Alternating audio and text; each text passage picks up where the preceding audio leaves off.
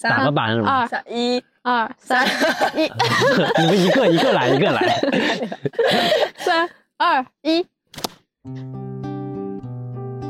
大家好，欢迎收听《此刻之内》，我是怪兽。我是小矿。今天我们来到了西溪湿地，我们走进了大自然，在阳光中一起录制这一期节目。然后我们今天想要聊一聊关于瑜伽的话题。我们本期的嘉宾小袁是练习时长三年半的瑜伽练习生，怪兽今年开始接触瑜伽，呃，算是刚刚走出了新手村。可能没有走出。OK，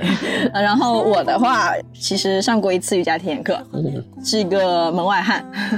那我们就先请那个嘉宾小袁介绍一下自己吧。欢迎。Hello，大家好，我是小袁，我在杭州市区学习瑜伽已经有三年半的时间了。其实我觉得我自己也没有走出新手村，瑜伽这个东西实在是有点广阔，从来都不敢说我自己到了哪里。就我只能说我一直在学习瑜伽的路上。其实到哪里也不是最重要的，你在瑜伽里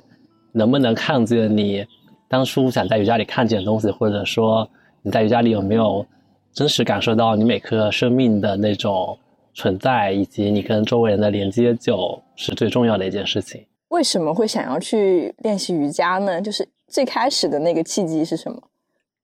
就如果你一直往回回溯、回溯、回溯很远的话，那真的要从一个比较玄妙的事件开始说起。就我从小就是一个受九年义务制教育的人嘛，所以我受的是 我们都受过。对对对，我是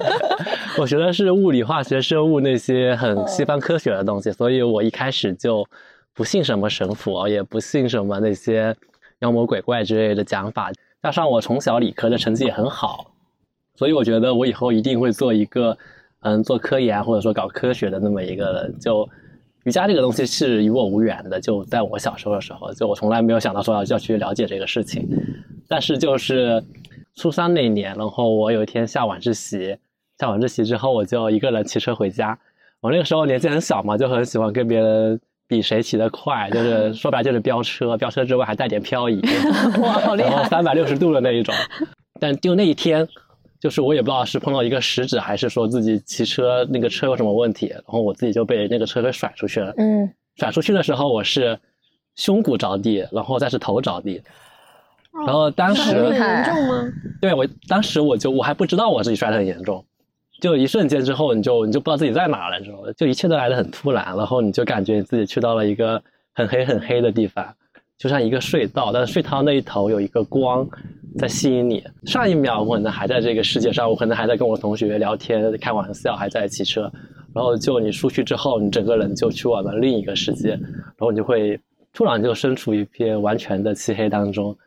大概有多长时间？不知道这个时间，就你会啪一下，你没有那个概念，你没有时间的概念了。就我们为什么会有时间这个概念？因为我们正常人生活嘛，他你会有表，你会有时钟，你会觉得这个时间是有的。但是在那个维度里面，你可能就完全没有时间那个，因为你没有头脑了。这些都是我后来分析的，因为我是头脑着地的。包括我后面真正爬起来之后，我还发现我一颗我的右面牙是假的，我的牙齿也摔没了。对，就那一次事故，就是我的头脑就瞬间就被啪就被被被别的那个开关给关掉了，之后你就会去往另一个地方，我也不知道那个地方叫什么。所以看到的景象就是一个黑黑的隧道。对，你会先进入一个黑黑的隧道，然后有一个光在吸引你，然后你从这个黑色的地方往那个光的地方走的时候，你会开始看见你这一生是怎么开始，怎么怎么到今天这一天的。哇，就是到你那个当时摔倒那一天，对，还是后面也能看到？后面看不见，只能到你当时摔倒之前，你所有的人生嗯都会在这个过程当中被一幕一幕一幕完整的呈现出来。嗯，哇，包括从什么时候？包括你完全没有记忆的，就是你从你妈妈肚子里出来的第一眼，我有一个印象特别深刻，就我，就是我开始回顾的时候，我好像是一个局外人，然后在看我自己的一生，对，像电影一样在放映。对对，特别像电影，就你哇你你的一生在那个荧幕上面，但是你是一位观众，你特别特别清醒，你完全能够意识到是我在看我的一生，嗯，而且那个真实感比你在世界上的大部分时候都更加真实，就会那一瞬间你马上就能明白，就你在这个世界上一切都是虚幻的，就是你可能在玩游戏呢，这个世界上，你在这个世界上创立了一个账号，但是你你在这个世界上的时候，你是意识不到。当你去到那个我说的刚刚那个空间里头，你马上就能意识到，原来哦，我只是一个角色，那个只是个游戏的世界，但是我在这里面我是真实的。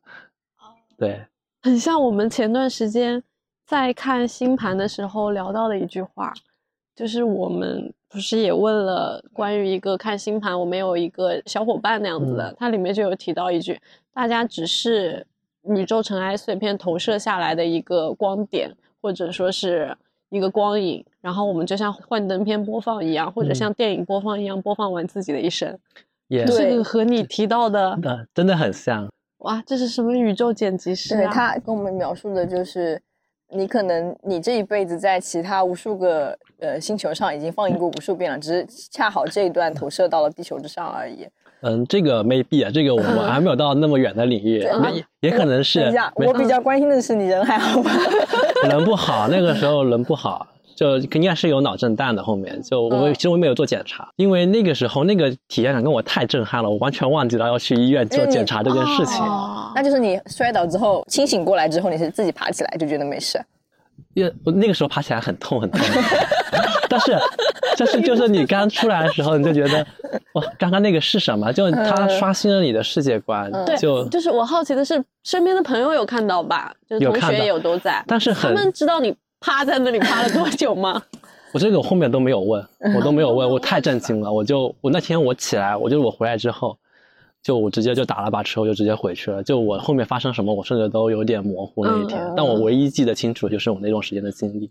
那就那天跟那天之后很长一段时间，我觉得我过得都特别虚幻。就是会怀疑自己是不是只是一个 NPC。对对，真的会有这种怀疑。你会看到，就你因为你妈妈生你嘛，然后你可能睁开眼的第一眼看这个世界，就正常情况下，我们我觉得是没有人能够记得这件事情对，的。是的，但是我我那天在看的时候，我甚至能看清楚我出生第一眼那个天花板上的那个蜘蛛网是什么样的。哇，呃，那你回忆到就是你看到的之后的生活，跟你真实的生活是相印证的吗？完全一致，甚至我很多没有在我记忆里的，就可能我三岁之前、五岁之前，我完全没有记忆的那段时光，它都能够让我回忆起来。然后我看了那个时候，我马上就能知道，哦，那个就是我我在经历的之前的事情。虽然头脑没有那样的容量跟那样的能力，帮我记住那那段时光怎么样的，但是我我发现有摔倒的那一瞬间，那一瞬间，我发现有个东西竟然能够记录。啊，或者说我们大脑其实把那块记忆已经储存下来了，只是我们自己没有感知，它啪一摔。对，是的，但是因为它摔下去的东西全都的那个记忆，至少是自己眼睛所能看到的，对，就比较符合你所说的。也许我们是记得的，就是储存在我们的大脑的某一个位置，然后撞击的那一下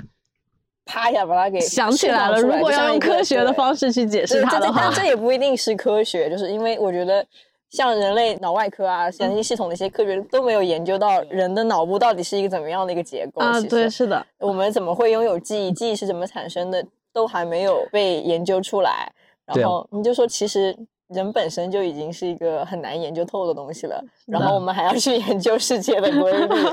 就 就其实我觉得意识比其他地方更难研究的原因，是因为你是在用意识研究意识，你是在这个意识里面，你现在想要探索它。就很像那个大卫休谟说他那个不可知论，嗯然后他就是说人的任何的判断其实都是基于自己的感受来做出来的。对，那你怎么能保证你的感受就是正确的呢？？正确的呢？就像我们看到这个天是蓝色的，嗯我们说，然后你觉得你看到蓝色跟我看到蓝色是一样的吗？不一样，能印证吗？不能，不能。对吧？就你可能能够解释这件事情，但你永远就无法证明这个事情。对，，没有办法证明，所以他他觉得世界是不可知的。是的，嗯而且他的这个还是相对来说可能印证的原因是它是活的意识，就它是你人在正常生活的时候，你的意识是怎么样的，我可能去可以去研究，可以去推测它。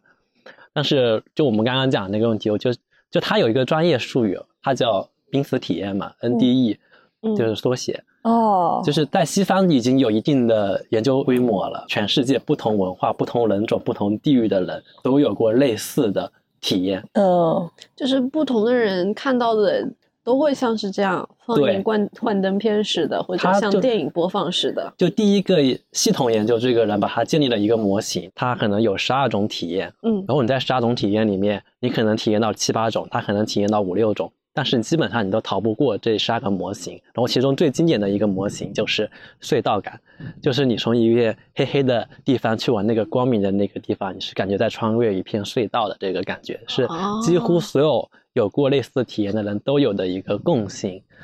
这个濒死体验就是必须得我们的身体到接近死亡那个状态才能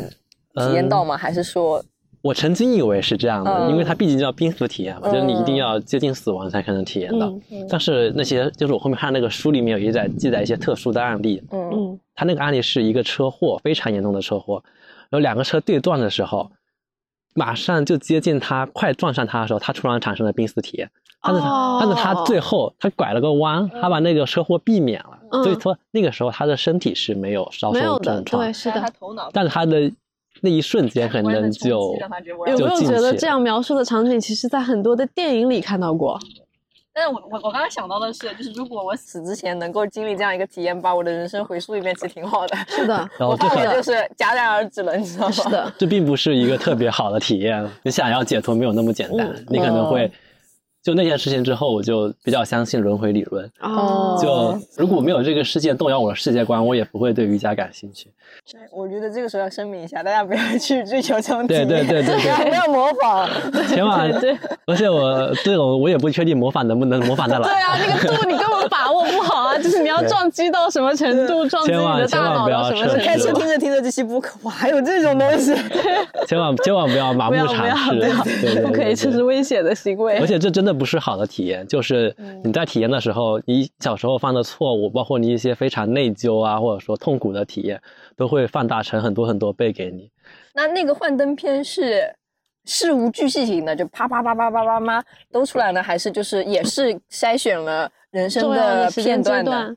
段，事无巨细写，呃，但是因为没有时间概念了，所以他能看完。对而且我觉得人的意识是可以做到这一点。就像我们做了一个很复杂的梦，但是有的时候我看可能时间才过去了五分钟。特别特别像这就是那个时候的时间和我们现在这里的时间可能对，并不是同一个。就完全没有时间这个概念，也没有空间那个概念，就是的，你是世界观的时间空间在那里都不适用，对你的一切法则，你的物理法则在那里对，都可以我觉得可能朋友只是觉得你摔倒了两三分钟对他其实可以回溯完自己这么多的一生，年十十几年的人生。嗯，就那次的摔实际摔倒时间肯定是不长的，嗯，因为他爬起来了。对，因为我后面还爬起来了。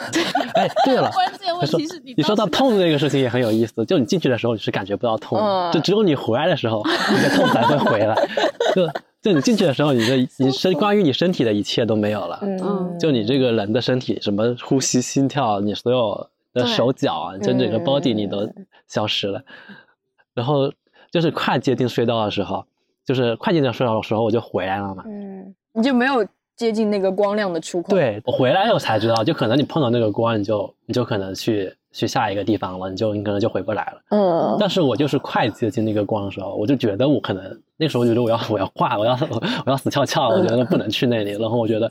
然后那时候我就祈求老天再给一点点时间。你祈求他了，祈求了。那个时候我就很重要的事情，就是你学会了谦谦卑跟臣服这件事情。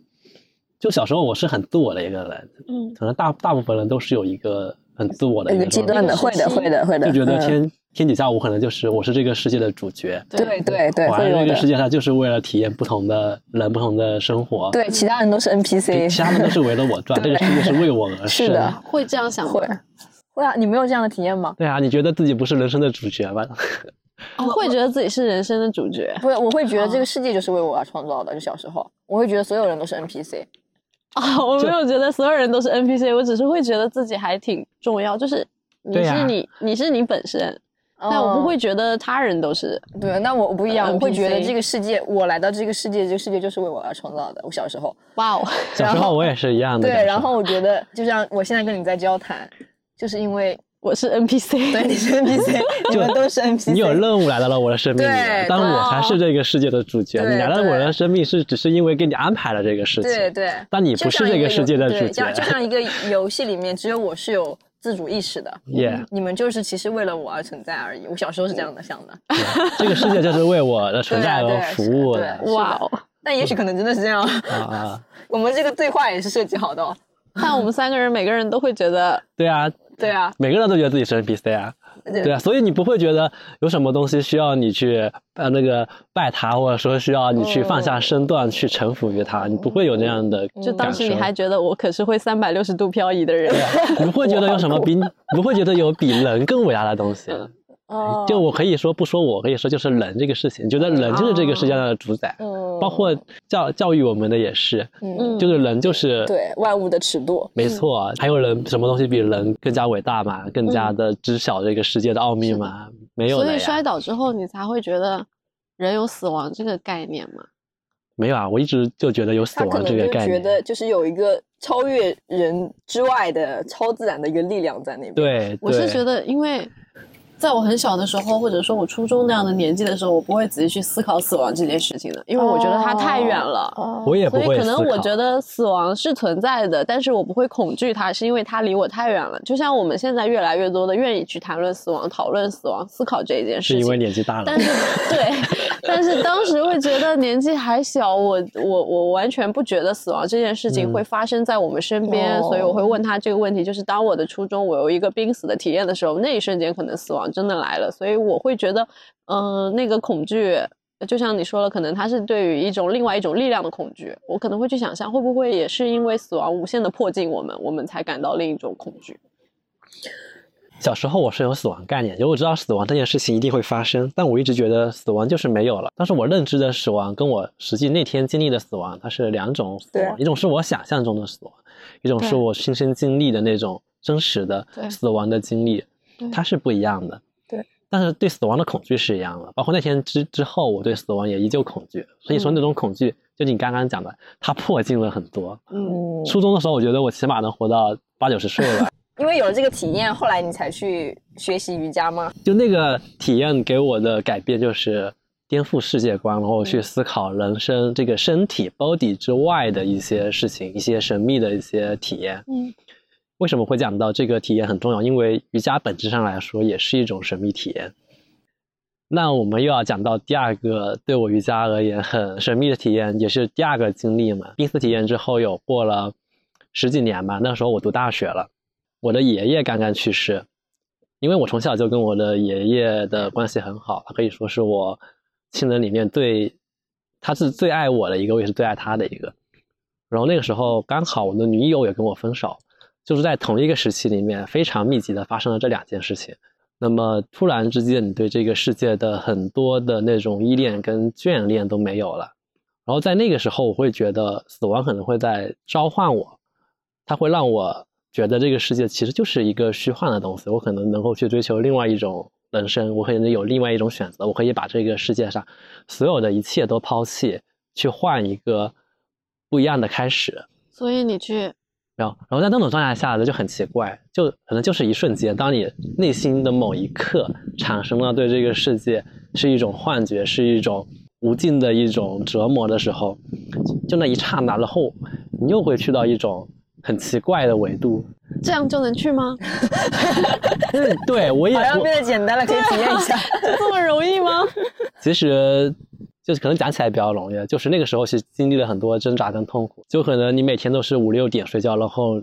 根本睡不着，头发也是大把大把掉，然后你可能意识也开始模糊不清了，然后这样持续的轮转了几个月，然后某一天你觉得彻底的觉得这个世界真的没什么好玩的，嗯，那一瞬间，然后你就会觉得，突然你的你的意识又荡掉了，就你的头脑又没有了，然后你你感觉就在你的体内这个世界。那个维度里面，就是时间、空间、你的道德感、你的快乐、你的痛苦，你所有的一切都没有了，就你没有任何一个你作为人的时候的那种纠结挣扎，就你突然会去到一个那样的感觉里面，就异常的平静，甚至有一点点喜悦。那你记得那个时刻，就是我们说的时刻，就不是你那个空间的时刻，就是现实当中的时刻是一个什么？我记得那天我是是去阳台上吹风，嗯吹风的那一瞬间，就是风吹过我脸的时候，嗯然后我啪就感觉又被打了个开关，然后我就、我就进去了。那等我回来的时候，发现都可能已经太阳要落山了。我好奇一点啊，嗯就是、嗯那个情况是失眠了很长时间，或者说有很长时间没有睡觉做到的吗？因为精神状态可能在一个疲劳的情况下就如果那个是能做到，我觉得我早就应该做到了。就我觉得我不会突然去到另一个完全跟之前那种困倦、忧伤的那种完全相反的那种状态，而是一种极度平静的一种状态。就你嗯像一个，你就是这个世界本身，你就是所有事情加在一起的存在，你好像接触到了更本质的东西。我没有办法去想象他在，因为我们没有经历过对这个东西，可能其实我很理解，就是换的是我别人跟我讲一样的事情，我都没有办法理解。就是如果我没有经历过这两个事情，别人站在我的角度跟我复述，我跟他说去你的吧，谁信呢？骗鬼呢我？信了你个大头鬼！是的，你是不是要卖瑜伽课了？是啊，装神弄鬼在这里。我从小接受素质教育，你跟我讲这些东西，嗯，这点事情改变我的一件事情。我在瑜伽里也不会跟别人说，一定要去探索那个灵性的领域，一定要怎么样。是的，因为而且我知道这个可能是可遇不可求的，我觉得对，不是所有人都不是所有有这样人都能达到的，嗯对。就可能，嗯，就他要开始卖课了，那我就不讲指导下可以达到这个免境界免得大家觉得我是故意在讲这个，没有了，没有了。我们差不多该开始讲到瑜伽了。嗯就你从那个，我们把它叫做暂时讲叫做合一体验回来之后，嗯，哇，你就你就感觉整个人就焕然一新，你就觉得之前困扰的事情都没有那么困扰你了。你会发现，其实你还是可能被某一种更伟大的力量关注着，然后被它眷顾着，啊，然后你就开始说这种力量是什么，嗯。这种体验是什么，然后你就无限的去翻阅资料，就是疯狂的去找这个感觉是什么东西这个感觉是什么。Chez vous, la ville qui s'appelle Bordeaux. 说来又很巧，因为我家是一个信仰佛教的家庭嘛，嗯，因为我之前经历过那个濒死体验，所以我不太相信科学的解释能够解释这个理论，所以我马上就把视角投入到了宗教里面，嗯 然后我就找到一本书叫《瑜伽师地论》，它里面有提到类似的体验，我觉得好好奇瑜伽师地，论是佛教的一本书吗？佛学的一本书籍。瑜伽是起源于什么？是印度的佛教。瑜伽是属于印度六大哲学的其中一个，嗯它可能起源于吠陀时代，慢慢演变成了印度最重要的六个学派之一。它是一种哲学，那它跟宗教的关系是怎么样的？佛教的出现是因为它要反对印度这种精英式的哲学，它从六个哲学里面各汲取了一点他们的精华，用来反驳他们本身。哦所以佛学里面才出现了瑜伽这个事情。在我接触到这本书之前，我对瑜伽的理解是什么？我觉得瑜伽就是一个女生练的那种形体方面形体方面的，用来塑形用的。嗯我根本大家应该都一样。我对瑜伽一点兴趣都没有。哎，然后那个瑜伽师地论就彻底改观了，我说这特别震惊。我说瑜伽一个女生的运动，怎么可能跟佛教有关系有关系？对这不离谱吗？这个事情，嗯我说难道我误解瑜伽了？然后我才去看这些东西，然后我才发现，瑜伽它就是一种解脱路径。嗯，它就是一种哲学的、宗教的一种神秘体验的东西。它教我们怎么从这个身体里面去到另一个，佛学里面可能说涅槃，或者说我们说的一种极乐的体验，所以才有后面我去动心去学瑜伽的一个想法。嗯，那怪兽讲一下吧，你为什么要学瑜伽？当我接触瑜伽的时候，是因为我的身体已经有了疼痛，是我去接触瑜伽的最主要的一个动因吧，我觉得。就是身体上的不适。对身体上的不适感，因为脊柱的问题，包括你有颈椎的疼痛，你有腰椎的疼痛，其实身体的疼痛是我最初接触瑜伽最主要的一个原因。你感觉到疼痛了，那个时候我会想啊，原来我已经很长时间没有去运动了。就是我觉得有一句话很好笑的，就是当你的身体出现了病痛、疼痛的时候，你才会意识到哦，原来我有这个部分。嗯就是你不疼的时候，你都不知道 你有脚，你知道吗？嗯 然后啊，就是那个时刻，就是我发觉啊，我是不是该动动了？所以可能瑜伽当时对我来说是一个合适的运动，我可以觉得它在室内会比较方便的完成，然后他一个人也可以独自完成。我会觉得它是一个让我能够坚持下来的运动，因为相较于跑步啊、球类的运动，我觉得这个可能更舒缓一点。更符合我当时的一个状态，而且我了解瑜伽的话，是因为身边有小袁一直就是坚持在他的公众号里面更新关于瑜伽的一些内容，所以每次我总是在啊、晚上下班之后躺在床上，觉得身体很疲劳的时候，打开小袁的那些文章，发现更疲劳了。没有没有，就是什么觉得看他的文章可以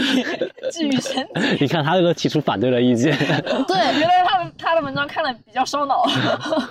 没有，就是可能是前期吧，就是最前期的时候。现在我有一些看不懂了，我现在看我学习的文章，我自己都觉得烧脑。这样子啊。那这当然，我们这里也要告诉大家，就很欢迎大家也去关注小袁的公众号“知根”，然后我们会放在 show notes 里面。然后就是当时我去看小袁的公众号，我当时这样理解的，就是你很热爱的一件事情，让你选择回到城市里去，包括你写你一个馆一个馆的去看，嗯就是我觉得那是需要坚持的一个事情。包括你很喜爱它，当我在我的工作当中没有感受到那种喜爱的时候，那一那个点其实热爱比较对，很治愈人。对嗯对，但是当时你完全不了解瑜伽究竟是一个什么东西。当然，小袁的文章也会让我觉得，嗯，好像里面有不一样的体验。当我看到一些词语，比如像平衡、觉知、呼吸，或者说当我们看到有瑜伽哲学和瑜伽体式的区分，我就会想，哎，也许它是不是会给我一点其他不一样的东西？我其实有带着这样的期待的，但是最终去的契机是因为。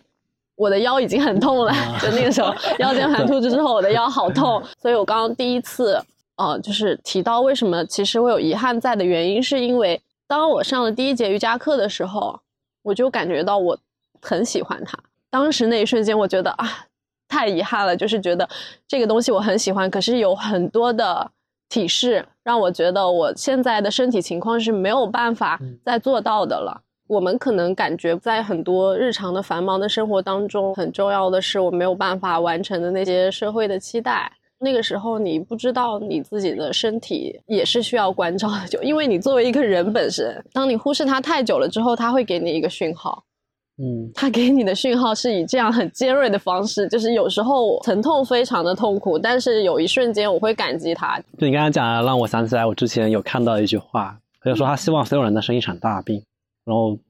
可以重新认识一下这个生命。哎，是的，这个让我想到了，其实新冠就是这样一次东西。明显的感觉到口罩事件之后，大家对于自己身体的关注越来越重了。就是，嗯是的哦每天回到家里面，所有人都会先洗个手。如果你感觉到有一些喉咙痛，你可能会去多补充一点维生素啊这样的东西，嗯或者在平常日常生活中，呃，饮食的方面都考虑到更均衡一点啊这样的。嗯嗯嗯就不知道这些细节有没有用，但是它至少代表着大家对自己的身体可能越来越关注了。我觉得，是的，嗯，就是其实有很多人可能是跟我差不多的原因吧，会选择去练习，或者说去选择一门新的运动，是因为你发现如果你不再运动已经不行了。但当时瑜伽在我的概念当中，它是一项看起来非常优雅的女性运动。包括身边现在也有很多朋友，我可能会跟他们说啊，要不来练习瑜伽？他可能回答你说，哦，不行不行，我太僵硬了，我不能去练习瑜伽。是我吗，Same to me，我所有对所有的朋友，都是一样的反应，就觉得哦，为什么要去练瑜伽？特别是男性朋友说，嗯。就他们不来吐槽我练瑜伽已经很好了很好是吗了，对，更不要说让他们来对是的练习。但是我走进课堂之后，我发现我体会到了不一样的东西。你首先就能感觉到或者意识到，说你在呼吸。你呼吸的时候，你能很清晰的感觉到你的吸进的气息会流向哪里。嗯第一个课堂，你就能意识到，哦，原来我一直在呼吸。包括我上了瑜伽课之后，我才意识到我的肩膀、我的颈椎、我的脊柱可能是在一个非常紧张的状态。我能感觉到那些非常清晰的我的几块懒散的肌肉。然后当我去使用它的时候，我才发现，哇，原来还有这么精准的使用方式。瑜伽其实给每一个人的感受都是它非常细微的个体的感受。所以我现在不遗憾的原因，是因为哦，原来它是另一个东西。就是我不再追求说我在瑜伽里要做到什么样的体式，嗯而是就像老师在课堂也会对你说的，你只要关注你自身就可以了。我现在觉得它对我来说是一门非常自由的课程。之前跟孟老师讨论过嗯，就说瑜伽是什么，嗯我就讲的第一句话就是瑜伽是一趟寻找自我的旅程。我觉得瑜伽一个很神奇的地方，就是它能够让你觉得这个身体是在这里存在，并且你是需要去看到它、使用它、照顾它的一个东西。可能可以讲到我们第二个问题了，就是我们理解的瑜伽是什么？对于我来说，或者说对于刚开始的你们来说，我们的观念其实是相近的。它是一种运动，它是一种贴近于女性的运动，对它是一种体式，它可能是一种休闲放松的方式。然后，但是其实我们刚刚已经都讲到了，慢慢的，不管是通过自己的体验也好，通过一些其他的渠道也好，我们了解到瑜伽不仅仅是我们最初认识的样子，但是很多人的理解可能还是跟我们当初是一样的，这些个运动可能还没有大众化到所有人都能够理解它大概是一个什么样子的，可能被一些很片面化的信息所影响了。那可以讲一讲你们所理解的瑜伽是什么吗？嗯我感觉每个阶段你对瑜伽的理解都会不一样。到目前这个阶段，对我个人来说，我觉得它是一种平静的状态。我不需要在瑜伽垫上，也不需要在任何一个体式里寻找瑜伽。就是比如说，上上周的时候我去体检嘛，要躺在那个 体检床上去做心电图的时候，那些仪器都会让我觉得很紧张，因为它要掀起你的衣服，然后你就会想象那个凉凉的器具就会贴上来，我就已经很紧张了。但是我平躺下来那个动作，突然让我想起了在瑜伽大休息时候的动作。我躺下来之后，我就想着，哇，要不试着让我自己平静一下吧。嗯，就那一瞬间，我开始呼吸，我就是在一呼一吸之间，做完了体检，你对，所以你在就是体检床上做了瑜伽。对，是的，我觉得我做了瑜伽，我没有动，好准确。对我没有动，但我觉得我做了瑜伽，就是我一呼一吸，可能才反复了两次，你就立刻平静下来了。你觉得你到了一个可以称之为瑜伽的状态里面。包括我们上周可能出去玩了，大家去看了大海，然后在海边的时候，你坐在那边看那个海浪，那个时候我又开始呼吸了，就是你站在嗯那边、开始感觉自己的呼吸，就是那个一呼一吸之间，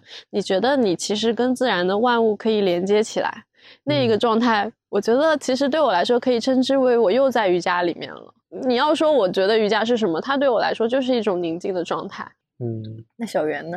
我对瑜伽的理解还是我这一年以来的一个观点，就是我现在越来越讲不出来瑜伽是什么。就你问我，我问谁的这种状态。然后我一开始我就认定瑜伽就是一种实现精神解脱的一种方式，所以我后面特别不理解为什么现在瑜伽会变成今天市面上的一种样子，为什么会变成一种体式占主导的，而且几乎没有老师来讲它的另一面的这种运动。所以我一开始特别不喜欢现在市面上的这种瑜伽形式。但是后来我又有理解到，瑜伽体式啊，沙那，它可能就是瑜伽中的一环，只是它的比重没有那么大。我认为瑜伽就是包含了体式，但不以体式为主，能够从身体的这条路径，让我们探索到心理乃至更高层面的一种路径吧。在后面我又去学了瑜伽哲学，然后我就发现原来还有哲学的方面，看到更多比较有名的人士对瑜伽的一些评论。包括你会去探索到一些西藏的独特的传承，然后你会发现瑜伽它又是一种神秘学的修行方式，然后你就开始搞不懂瑜伽到底是什么。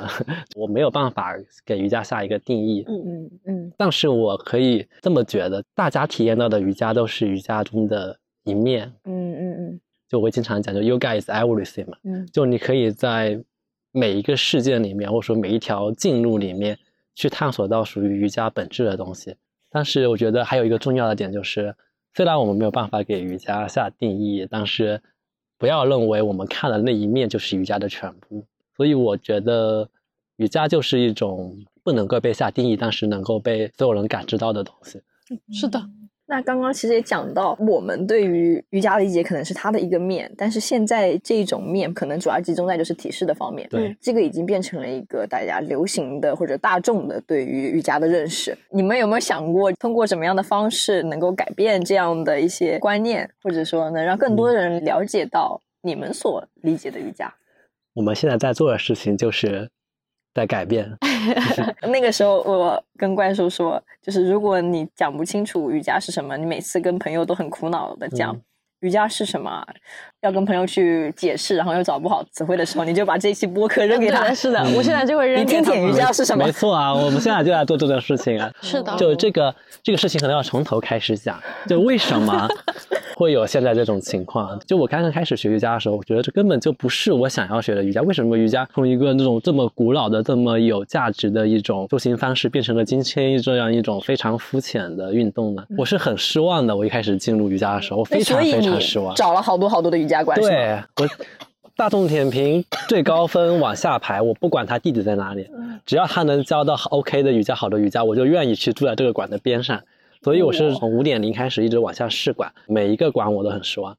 那后面我有想明白这个事情，就可能这个事情并不怪这些馆，并不怪大众。对就我们认知瑜伽的方式，会让我们决定瑜伽它一开始给你的一个既有印象。因为我认识瑜伽的方式是从一种宗教性的角度切入的，所以我就有一个既有印象。对于大部分人而言，他们认识瑜伽的路径。就是身边的人可能有谁有在练习，或者说有某些明星在练习瑜伽，把自己的身体练得很唯美。对，如果我的我的需求是我想要通过瑜伽，我变得形体上面更加的好，更加的美丽，或者说更加的协调，那我走进瑜伽馆，我就只需要他们教我形体就可以了呀。啊，是的，我突然想起，就是当我走进去的时候，我可能都不是这么期待的。如果当时我第一堂课上没有体会到一些关于思索我本身的那种情绪上的一些感受，我可能不会觉得那是我理想中的瑜伽课堂。嗯，因为你有一个期待。对我有期待了。嗯，但是大众其实有好多人没有这个期待啊 对，因为他们可能把瑜伽、普拉提、简单一点的跑步、健身都化成一个类型的哦那个。对是的但这个就可能就是瑜伽在传播的过程中，是不是有一些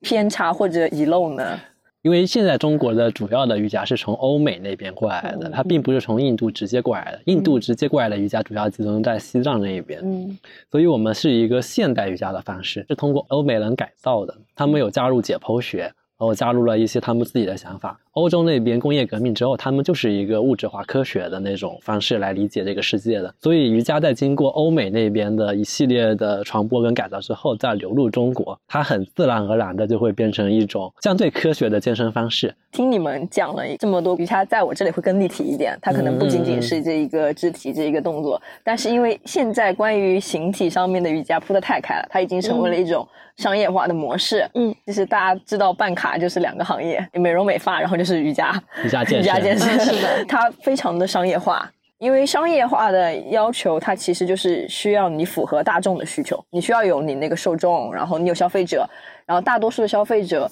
了解到瑜伽，也是因为它可以改善你的形体啊。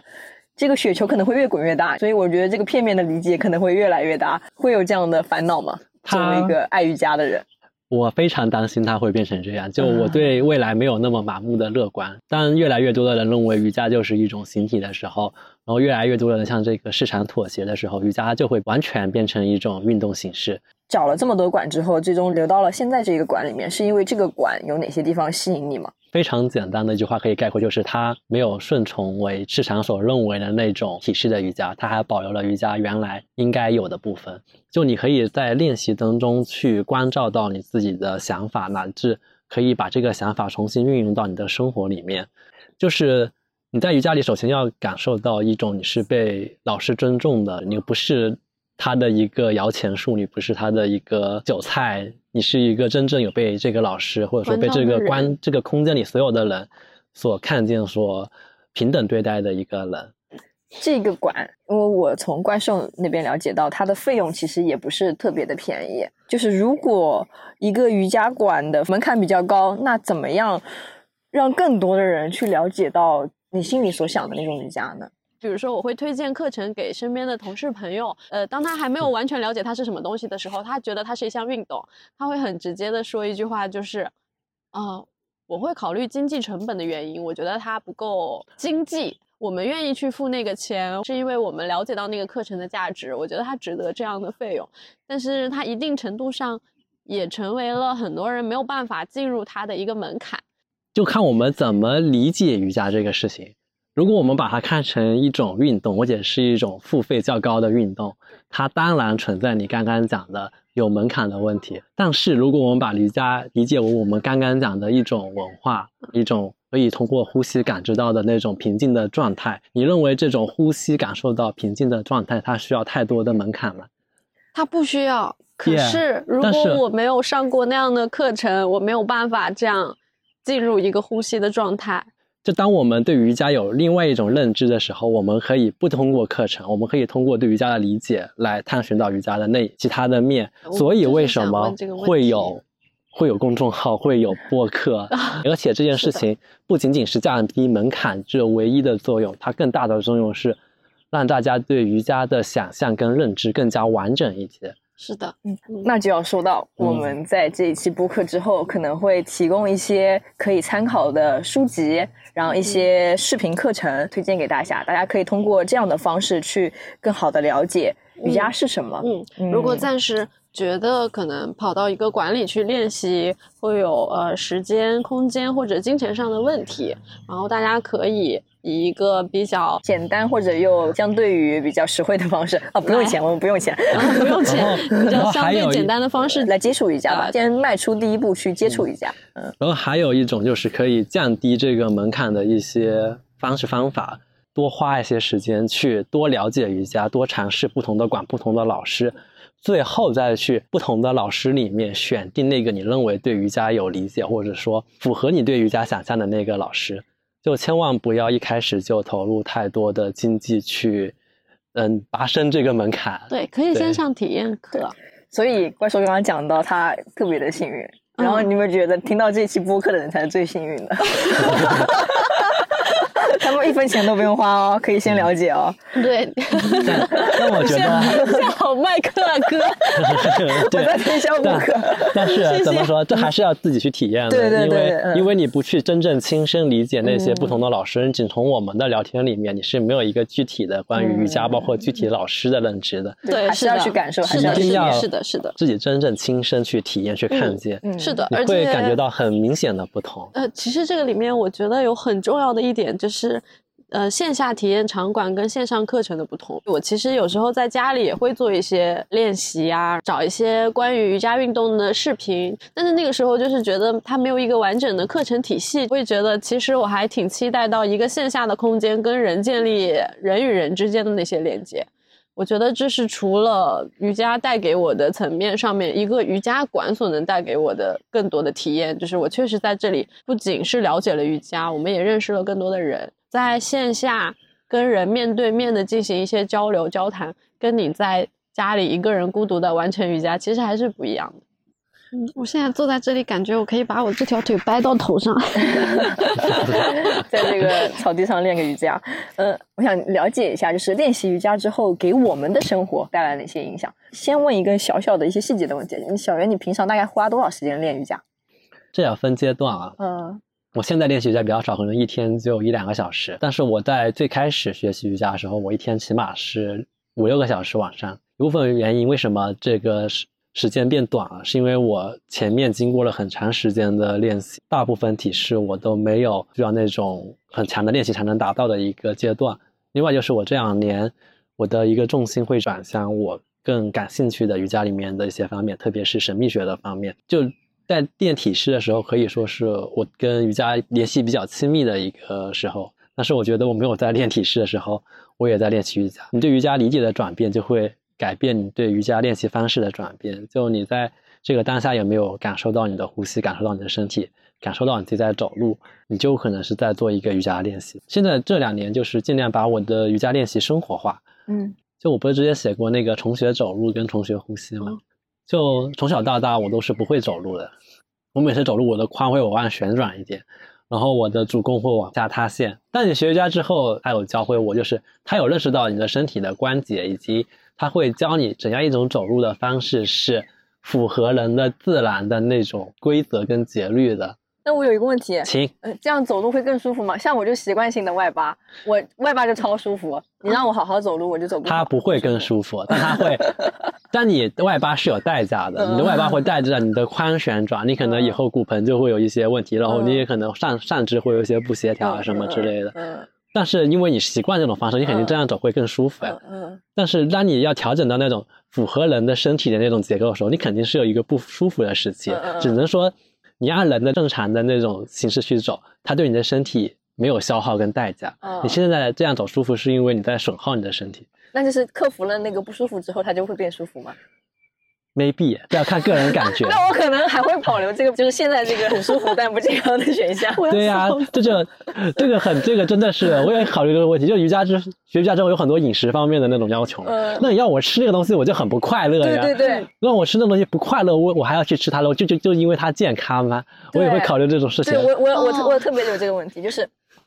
因为我我了解到的瑜伽可能是对你的欲望啊方面是稍微有一点控制在里面的。嗯就比如说现在有一个东西我真的很想吃，瑜伽告诉我你不能吃它，就是可能瑜伽吃它不健康，如何告诉你就是不能吃它？就是会它有的，有阿育吠陀里有一些关于食物的一些我禁忌。我我想说一个是我自己的感受，我到现在都没有明确过它到底是什么。就是嗯我在最开始上瑜伽课的时候，那个感受尤为明显的就是我上完一堂瑜伽课，我不太想吃油腻的东西。嗯，那是身体自然的反馈。上前几节课的时候，我真的很明显的感觉就是想吃一些干净的食物，就可能嗯只是水果、蔬菜这类的东西。上完之后，你很难去吃一顿油腻的火锅啊、烤肉这样东西，你会不想吃，真的是一种生理性的不想吃。但我平时是很爱那些东西。其实我跟盖兽的感受是一样的，嗯就是我我们特别是在练习瑜伽呼吸清洁法之后，嗯你的身体会很自然的不喜欢那些油腻的重口味的东西。哦对，那但是它不是突然的，它有一个过程。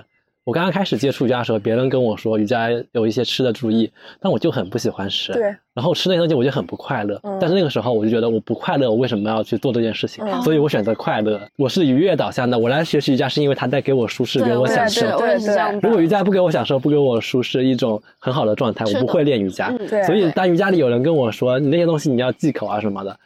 我选择吃。对我也是，对我有这感觉。我现但是随着你在练习瑜伽的过程当中，我现在就吃的很清淡，就它是慢慢慢慢，身体给我的感受，给我的反馈就是说，我不想要吃的时候，嗯我为什么要去吃这些东西呢？你刚刚提到说，比如要练习一段时间之后，你开始逐渐到了一个愿意去选择清淡食物的阶段。嗯可是我是一开始前几节课最为明显，但是到现在，我感觉当我越来越熟悉瑜伽之后，上完课 我还是吃得下去。要不要提升一下练习强度，上一上更高一级的课？你还是要观察自己身体的感受。对你，你身体想吃还是去吃吧，我觉得。我吃的我不会克制自己，就是我嗯有一点跟小袁非常有共鸣，就他刚刚可能提到我们会因为快乐的取向去做那件事情。我是觉得如果我在瑜伽里面没有感受到任何快乐的话，或者说任何一件事情我没有感受到快乐的话，我很难坚持下去。说回瑜伽里的两个概念，我们把瑜伽的三摩地叫做狂喜体验，嗯然后瑜伽里有个三身五窍的概念，对里面那条身体叫做喜悦身，它两个都跟喜悦有关，所以我觉得你在瑜伽里面还是以快乐导向为主，会比较贴近瑜伽最原始的那种追求，而不是很多别人给你的教条。我还有疑问，我还有疑问，就是刚刚讲到的是食欲方面的控制，那瑜伽也要求我们控制其他方面的欲望吗？这个很复杂，这要看不同的教派。比如说，我们拿 Stakeshore 这件事情来说，在瑜伽里面都分两大非常极端的一个。两大非常极端的阵营，一个是传统的印度教的那种阵营，就是说应该克制你的欲望，然后达到一种苦修啊那种灵性的觉醒的状态。但是在另外一种传统里面，Tantra 里面就是说，所有的事情都有神性的话，那么 Stakeshore 这件事情为什么不可以有神性为什么不可以神圣呢？对，就是瑜伽对这个欲望的这个要不要禁止它是没有一个定论的。嗯但是我还是刚刚那个观点，我觉得就是基于自己的基于体验，嗯基于体验嗯，瑜伽没有给答案。然后还有问题啊，就是因为现在瑜伽也消耗了你的金钱，嗯也让你花费了一点时间。我们说起来比较世俗的那些东西，嗯呃，谈恋爱、结婚，或者说生育一个小朋友的话，你有这个想法吗？嗯，在我学瑜伽之前，我会想蛮多的关于这方面的问题。当你真正喜欢一个事情，或者说喜欢一个人的时候，我觉得他跟我的现在瑜伽状态是一样的，你不会有太多的想法，说我一定要去做，我要在某个时间段去找个女朋友，在某个时间段我去生一个孩子。我只是在生活中练习，然后去到哪个体式，我去到哪个位置跟谁结婚以后会有一个这样的状态。那是我练习过程中会发生的事情，不是我要一个预设的一个事情，那就再直接一点，就是生理需求怎么解决？让它自然解决啊。而自且然解决，而且这要你说是生理需求，应该说的是那种性方嗯，面的性方面的需求，嗯，对，因为你现在已经好几年没有女朋友了吧？嗯，这种事情不用在节目里讲，我会觉得内过水方面是一个很重要的一个方面，就我觉得它是一个非常人非常需要的一个愉悦体验。嗯，当然，我们会有各种各样的方式去解决它，对啊。但是，但是涉及就是到瑜伽里面，你有一个昆达里尼的概念，它说的是是性能量方面的这些理论的话，就是它会涉及到你一个性能量的转化。好像忘记是谁说的，是弗洛伊德还是谁啊？就是性能量的压抑会激发你的创造力。嗯，因为嗯性它是要创造人的呀，它是创造人，它是一种非常伟大的创造力。嗯但这种创造力往下的时候，我们可以说它可能是一种你的一种高潮体验。但这种 sexual 往上的时候，它就是另外一种我们可以说通往觉悟的那个方面的那个东西。哦，这么神奇啊！就我为什么要学习瑜伽？之前有一个没有那么广而告之的想法，就是我在瑜伽里面，我是因为对性感兴趣，我才更加坚定的要探索瑜伽这件事情。但是这个是后面我才知道的。就我一开始学习瑜伽，就是单纯的因为瑜伽是一种，我觉得是一种宗教型的路径。当你学瑜伽学的够多的时候，你就会发现它对性能量这个东西讲了非常非常非常多的理论。包括之前那个一个流派，一个那个 tantra 里面，它有一个仪式，就是五种仪式之一就是性，就是你要不断的从事性活动，你才可能通向觉醒，你才可能接触到更伟大的那个领域。真的吗？哎，而且而且三摩地的角度来而言，性也是三摩地的其中之一。就我们在高潮的时候，你是一个隔绝思维的状态。像小袁，你已经 gap 了三年来做瑜伽这个事情，嗯，那就是日常的生活怎么维系呢？这个我好像没有资格回答这个问题，因为我对瑜伽的投入跟产出它是不成正比的，大部分时候都是靠我现有的经济去支持我做瑜伽这件事情。如果你想要 gap 的话，最好你是要有一点点积蓄。就我觉得学瑜伽大家还是要理性，就是根据自己的实际情况、身体力行，没有必要投入太多的那种有压力的钱进去。嗯像我对我而言，我可能现在就已经有点压力，嗯所以我我希望他能探索到一个平衡。那之后的话，会有一个怎么样的打算？会去其他方式获得一些收入，还是会从事一些跟瑜伽相关的工作呢？啊，这个问题好多人都问过啊。嗯对我那三年来无数个人问我这个问题，就为什么没有真正完全扎进来做？就是我觉得现在我所探索到的瑜伽，并不让我自己完全肯定。当瑜伽要变成我的一种，嗯，靠它有收入的时候，我希望这个瑜伽是符合我内心想象的，但是目前还没有。当收支没有那么平衡的时候，然后我又没有觉得瑜伽这个事情可以给我带来太多维持我生活的收入，我不会选择委屈瑜伽去符合市场的那些要求你去做，或者说要求你去做一些体式的老师啊什么样的那种形式，我会选择做另一件事情来反哺瑜伽。就在我这里，我觉得瑜伽是不可以委屈的，我是可以委屈的。我们有让他听得更 easy 一些吗？就是我觉得有些人会担心，一上来就要让我思索心灵意识层面的东西太累了，他们可能会觉得。这个有点吓人，就是比如说我还没有接触过的时候，一开始就跟我讲，哇，你去那里你就会感受到你心灵上的冲击。我说啊，不不不不，no no no，我好害怕改变我。怎么说呢？可能是我刚刚到了第一个阶段，我很喜爱它，我希望更多的人能走进它，了解它，所以可能我在给朋友推荐的时候，我都会说的很频繁，就哇，它真的好好，哇，它好心理预设别给大家搞太对，高了就把。心理预设给大家画一下子 拉上去了，然后可能让大家不一定能够真正的深入它。就我一开始学瑜伽的时候，会有很短一段时期会有这种阶段，就觉得哇这个东西超级好，我希望我的朋友也来体验。但后面我就也是从我自己的经历来看，我觉得每个人接触瑜伽都有他自己的方式跟机缘。你有时候你越是想要别人来接触它，他可能会把它推得越远。嗯对，而且我现在也能感受到那样，因为我可能推荐过去的朋友也慢慢的会有几个了。去过一堂课堂之后，我就不会再问朋友要不要再去或者怎么样，因为嗯我觉得我所能做到的就是让你走进他入门的第一课。说一句很玄的话，就是缘分没有到。对，还差了几个世的距离。对，然后我听下来，我的感觉就是，如果我们说瑜伽 is everything 的话，嗯那其实 everything 是瑜伽。嗯我觉得是这个事情是互通的。你们可能找到了一个瑜伽的方式去进入这样的一个境地、一个境界。那如果别人可以通过其他的方式，比如说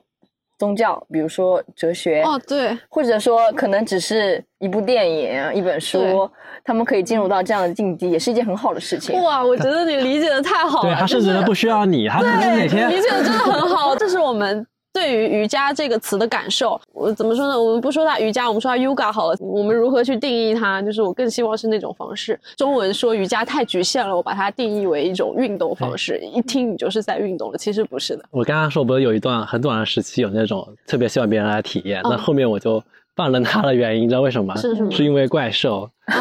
就我从来没有跟怪兽说让他来练习瑜伽，他自己他办卡他都没跟我讲，还是还是那个管理在那告诉我的。但是我觉得这个就特别自然，嗯，对，包括现在怪兽在瑜伽里面也是可能我走的最久的几个朋友之一。就你可能越希望一个人进来，是你带领他进来，然后你希望他体验，你会给他压力。就我觉得你是好朋友，我觉得我应该来上这个课，我觉得我应该给这个老师好评，我觉得我应该喜欢瑜伽，啊但是你就把他的个人的空间压缩了。当你因为这样神秘的体验而去靠近瑜伽和宗教的时候，你有在重复体验到过对这样的你有在感觉没瑜伽里有，没有，最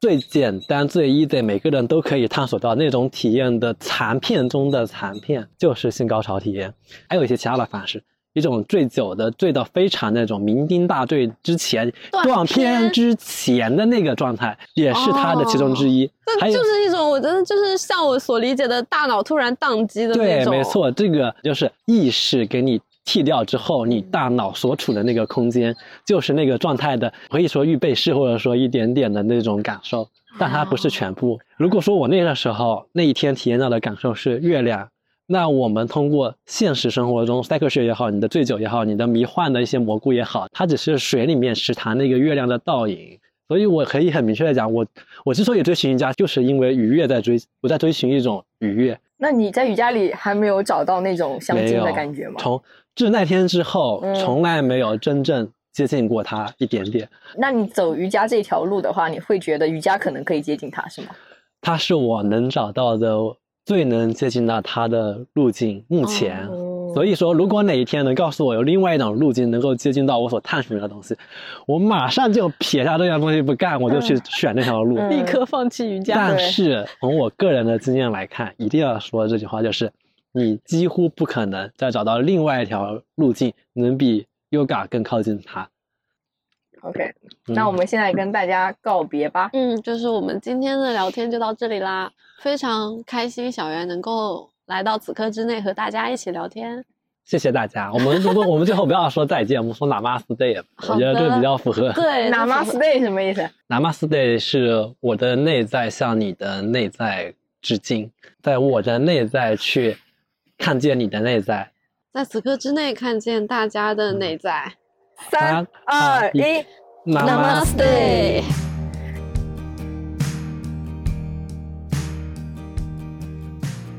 如果你听完了本期节目，也对瑜伽有一些兴趣，我们和小袁一起整理了一份关于瑜伽的书单和相关介绍内容，你可以在 show notes 中获取。喜欢的话，可以给我们留言，让我们知道你也在看。也欢迎关注小袁的公众号“知根 ZG”，他在里面持续更新自己关于瑜伽的体悟和理解。如果你喜欢我们的节目，想要和此刻之内一起探索更多的人事物，欢迎点赞并订阅我们的播客，关注我们的官方微博“此刻之内 The Moment”。如果大家有感兴趣的话题或身边人的故事，欢迎在评论区或微博私信中向我们推荐。